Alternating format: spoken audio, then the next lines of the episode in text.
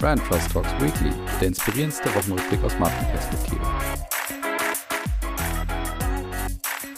So, liebe Hörerinnen und Hörer, willkommen zurück zu Brand Trust Talks Weekly, eurem Lieblingsrückblick auf die Woche aus Marketing und Markenperspektive. Wir schreiben die KW 28 und ich habe natürlich einiges im Gepäck. Wir beginnen mit dem Thema Corona-Impfkampagne, dort habe ich ein paar Ansätze dabei. Dann habe ich äh, eine geballte Studienkompetenz sozusagen dabei mit drei spannenden Studien, die ich alle recht kurz zusammengefasst habe. Und dann gibt's noch so ein paar Smalltalk-News und natürlich auch Fundstücke. Also los geht's.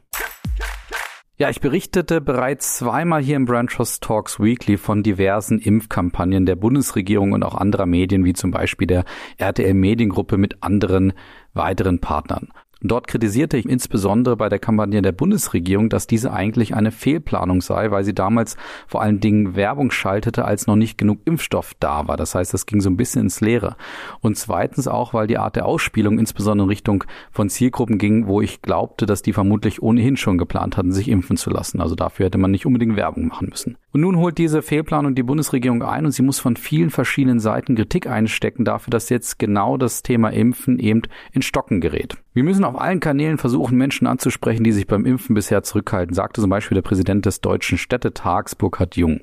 Die bestehenden Angebote reichen offenbar nicht aus, um ausreichend Impfwillige zu erreichen, sagte auch die Vizefraktionschefin der Sozialdemokraten im Redaktionsnetzwerk Deutschland. Hier ist der Bundesgesundheitsminister Jens Spahn gefragt. Wir müssen die Informationskampagne deutlich ausbauen. Wir brauchen mehr Werbung und Aufklärung, forderte die Gesundheitsexpertin.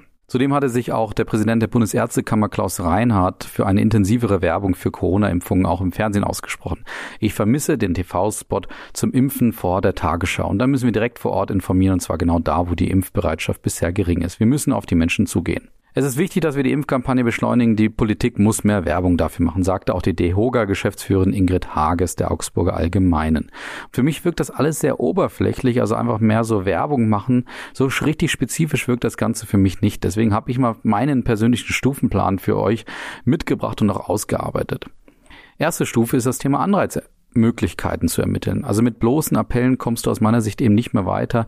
Die Leute, die geimpft sind, haben es vermutlich aus persönlichen Gründen gemacht, vermutlich aufgrund dessen, weil sie vielleicht wieder mit ihren Familien zusammenkommen wollten, mit möglichst den besten Voraussetzungen sozusagen. Und wir müssen jetzt eben genau ermitteln, gibt es vielleicht irgendwo reizvolle Anreize, die man eben setzen kann und vielleicht auch gerade Anreize, die auch irgendwo mehrheitsfähig sind und nicht wiederum auf einer anderen Seite Probleme schaffen. Zweitens, wir müssen unbedingt spezifischer werden. Wir müssen genau ermitteln, wer sind denn diejenigen, die sich nicht impfen lassen wollen und warum tun die das und was sind denn ihre Barrieren, dass sie sich nicht impfen lassen wollen. wenn das bekannt ist, müssen wir spezifische Kampagnen entwickeln und auch entstehen lassen, zum Beispiel sprachlich spezifisch, was zum Beispiel auch Muttersprachen etc. angeht, aber auch kanalspezifisch und auch genau dann schauen, wo kannst du denn die Botschaften so spezifisch wie möglich eben spreaden, damit du da gerade die nicht impfwilligen zielgerichtet erreichen kannst. Drittens, wir müssen natürlich trotzdem aufzeigen, wie einfach es ist. Und zwar, wie einfach es ist, inzwischen auch relativ schnell in den nächsten 15 Minuten, so ist es zumindest in Nürnberg gerade auch so, sich im Impfzentrum impfen zu lassen. Ich vermute nämlich immer noch, dass es Vorteile gibt, dass es irgendwie komplex ist, man kriegt keine Termine, ich weiß nicht, ob Impfstoff da ist, etc. Da muss natürlich trotzdem gegengesteuert werden und da muss auch klar gesagt werden, es gibt jetzt die Möglichkeiten. Und dort sehe ich auch Möglichkeiten für digitale Tools und Unterstützung, dass wir schaffen, dass Werbeanzeigen genau dort in der Region eingesetzt werden, wo es, wo der Fortschritt vielleicht noch nicht so groß ist und wo vielleicht einfach eine Push-Nachricht kommt, es ist jetzt ein Termin frei, willst du nicht direkt zum Impfen kommen? Also da brauchst du irgendwelche digitalen Hilfsmittel, um eben genau die Werbung dort auch einzuspielen dass es vielleicht Leute erreicht, die eben einfach noch nicht geimpft sind, weil sie vielleicht noch nicht wussten, wie einfach es inzwischen auch ist. Viertens, du brauchst natürlich trotzdem Aufklärung. Da war bereits ein Hinweis bei den Botschaften von vorhin. Aber man braucht eben einfach nochmal Aufklärung, weil es natürlich immer noch viele Skeptiker gibt. Und man muss mit den Argumenten zum Teil sicherlich auch seriös umgehen und entsprechend Argumente liefern. Und diese Flanke sollte man auch nicht offen lassen, auch wenn natürlich dort unheimlich viel Skepsis auch herrscht und vielleicht nicht alles auch sehr seriös ist. Aber das ist mal egal. Das entlässt uns eben nicht davor, einfach Aufklärung hier auch zu betreiben. Und diese Chance muss man einfach auch wahrnehmen. Fünfte Möglichkeit oder fünfte Stufe meines Plans ist hier, emotionalisieren und kantig zu werden. Bereits in einem recht frühen Stadium der Impfkampagne wurde ja auf vermeintliche Emotionalität gesetzt, indem man Testimonials verpflichtet, die, die eben natürliche Appelle richten und man sollte sich eben damit identifizieren, dass diese Stars sich eben auch impfen lassen. Und jetzt braucht man aus meiner Sicht vielleicht mehr Polarisierung, mehr Emotionalität, um eben gerade auch in die Randbereiche vorzudringen, vielleicht auch gerade harte Skeptiker auch davon zu überzeugen, indem man vielleicht sie auch emotional nochmal stärker trifft. Das kann dann auch zu Diskussionen und Polarisierung führen. Das sieht man gerade in Australien. Die haben das nämlich diese Woche vorgemacht, weil sie einen neuen Spot gelauncht haben, der extrem viel Kritik einstecken musste, weil er sehr hart und sehr dramatisch ist. Aber vor allen Dingen, und das ist der Fehler bei der australischen Kampagne, weil er einen jungen Menschen, eine junge Frau zeigt und gerade in Australien nicht genug Impfstoff vorhanden ist, um gerade Jüngere auch zu impfen. Und das ist wahrscheinlich der Kern der Kritik, gar nicht so sehr das Emotionale dort. Aber die Frage ist natürlich jetzt eben, ob gerade eben Emotionalität und Kantigkeit vielleicht ein Versuch einfach wert ist, um wirklich eben sture, nicht impfwillige einfach zu erreichen. Und man muss vielleicht diese Karte einfach mal spielen. Meine fünf Schritte wirken vielleicht auf den ersten Blick komplex. Ich finde es aber immer noch besser, als einfach nur Phrasen rauszuhauen, aller wir brauchen mehr Werbung. Kommen wir nun zu der geballten Studienzusammenfassung hier und da starten wir jetzt mal rein. Erstes Thema oder erste Studie ist von YouGov, dem bekannten Marktforschungsinstitut, die mal wieder eine spannende Studie rausgebracht haben. Und zwar geht es diesmal um den sogenannten Recommend Index, wo sie einfach die Frage gestellt haben, welcher der folgenden Marken, die sie eben befragt haben oder abgefragt haben, würden, würde man denn einem Freund, einer Freundin oder einer Kollegin oder einem Kollegen empfehlen. Und in das Ranking haben es nur Marken geschafft, die mindestens sechs Monate über den Brand Index getrackt wurden und unter der Bevölkerung ab 18 Jahren mindestens 300 Kunden aufwiesen. Und auf globaler Ebene ist interessanterweise Toyota der Gewinner und die haben sich durchgesetzt gegen so spannende und starke Marken wie zum Beispiel Netflix, Samsung oder auch Nike. In Deutschland, und das ist gleichzeitig für mich der Gewinner der Woche, ist es Engelbert Strauß. Die unangefochtene Spitzenreiter sind im Empfehlungsranking von YouGov und so Marken wie Veleda, Andexer oder auch Vielmann hinter sich gelassen haben. Und das zeigt natürlich, wie toll Engelbert Strauß seine Marke gerade in diesem Arbeitsbekleidungsbereich führt und dort ja fast eine richtige Love-Brand geworden ist. Interessanterweise hat YouGov auch noch Marken gerankt, die sich auch relativ gut weiterentwickelt haben beim Thema Weiterempfehlungsrate.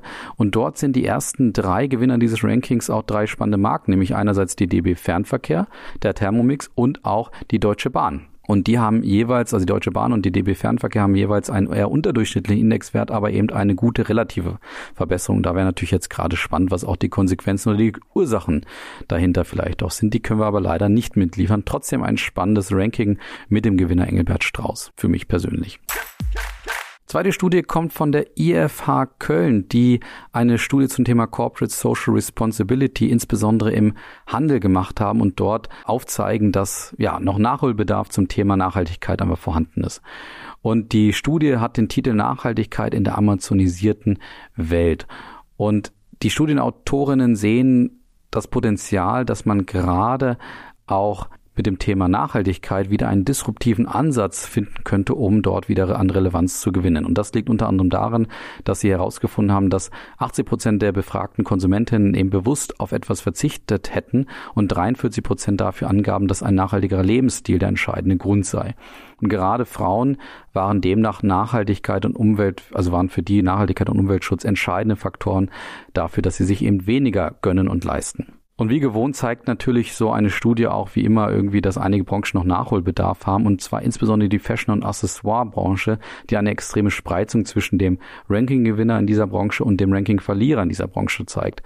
Ranking-Gewinner ist nämlich Pik und Kloppenburg mit nur wohlgemerkt 59 Punkten und der niedrigste Wert kommt eben von einem Unternehmen, das nur 27 Punkte erreicht hat und es zeigt sich auch, dass das gleichzeitig der schlechteste Branchenschnitt aller abgefragten Branchen bedeutet. Und die erstgenannte Erkenntnis, dass eben Nachhaltigkeit eine Chance ist, unterstreichen die Autorinnen auch noch mit einer Kernerkenntnis, nämlich, dass 49 Prozent der Befragten angaben, dass Nachhaltigkeit beim Kauf von Kleidung gerade auch wichtig sei. Und haben deshalb zum Beispiel so Themen wie Secondhand ausgemacht, was eben eine Chance wäre. Und eine der Studienautorinnen, nämlich die Mitglied der Geschäftsleitung der IFH Köln, Eva Stüber, kommt noch zur Erkenntnis, noch sind diese Veränderungen im Konsumverhalten wenig spürbar. Es gilt für Unternehmen aber jetzt, die Weichen für die Zukunft zu stellen, um nicht von der Nachhaltigkeitswelle überrollt zu werden. Und dem habe ich nichts hinzuzufügen.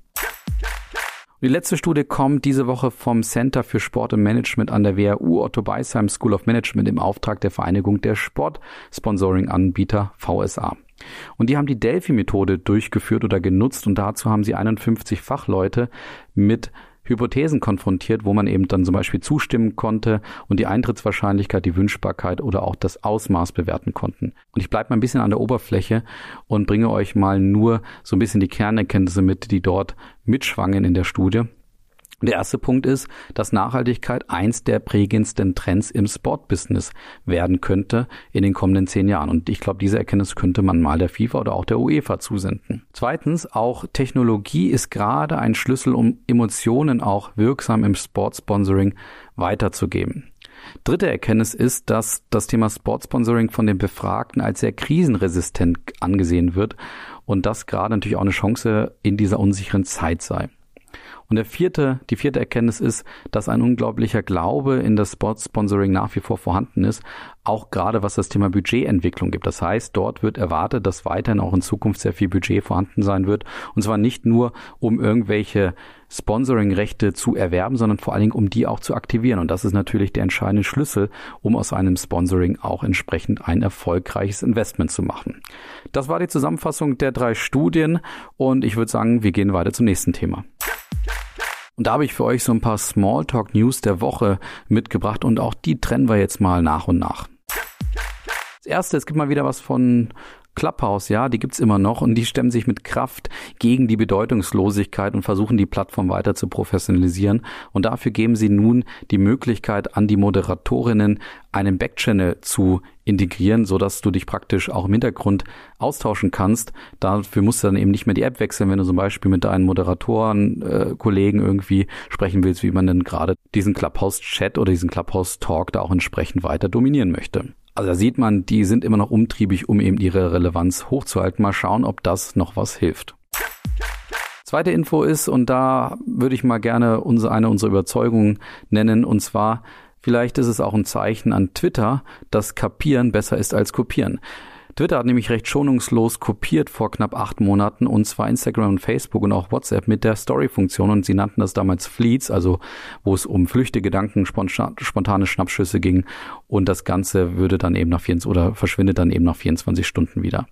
Und ab dem 3. August soll das jetzt nach nur acht Monaten nach der Einführung wieder verschwinden. Und Twitter sagte dazu standesgemäß per Tweet Entschuldigung oder gern geschehen und gehen darauf eben ein oder das ist eine Anspielung darauf, dass viele Nutzerinnen und Nutzer das Feature von Anfang an sehr stark kritisierten und nicht wollten.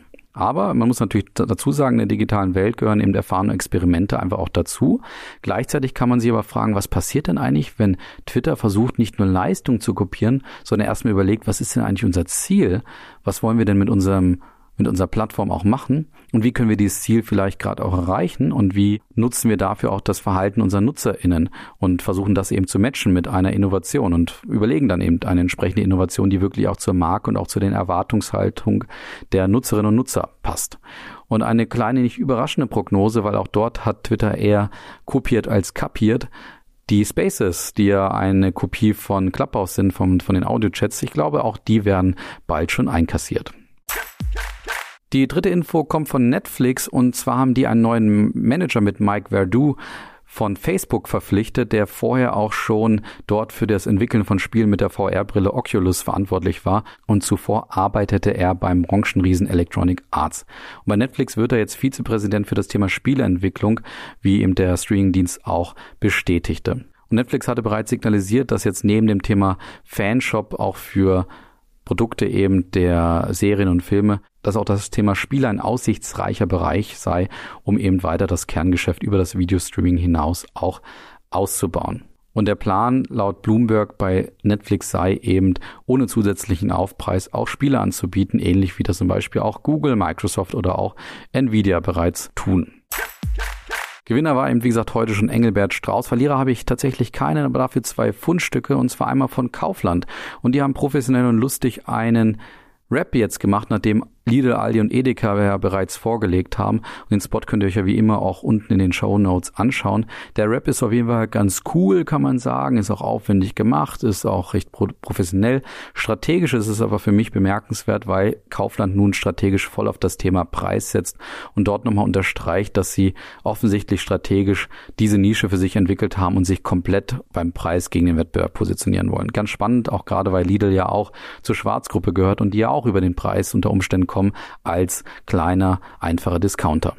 Und ich muss ehrlich sagen, ich bezweifle das Ganze, ob das so gut ist. Zwar setzen sie zwar alles auf eine Karte, aber wie gesagt, Preisstrategien sind natürlich immer extrem herausfordernd in der Markenführung. Und dann gehen wir direkt zum anderen Partner oder Kollegen in der Schwarzgruppe, nämlich zu Lidl. Auch die haben diese Woche einen neuen Spot gestartet, aber in einem ganz anderen Bereich. Die haben nämlich ihr Mobilfunkangebot ausgebaut und bewerben das mit einem sehr kreativen und unterhaltsamen und extrem professionell aufbereiteten Spot, wie man das von Lidl auch gewohnt ist. Und die Punchline ist, dass wenn du darauf verzichtest, ein gutes Netz zu wählen, was du bei Lidl eben bekommen kannst, weil sie mit Vodafone zusammenarbeiten, dann kannst du am Ende auch im Knast landen. Und dazu haben sie so eine ganz lustige Kettenreaktion in dem Video gezeigt, was passiert, wenn du auf ein gutes Netz, wie zum Beispiel über Lidl, verzichtest. Und dann kannst du eben am Ende auch im Knastland. Ja, eine ganz andere Botschaft als bei Kaufland, auf jeden Fall aber ebenfalls sehenswert und unterhaltsam.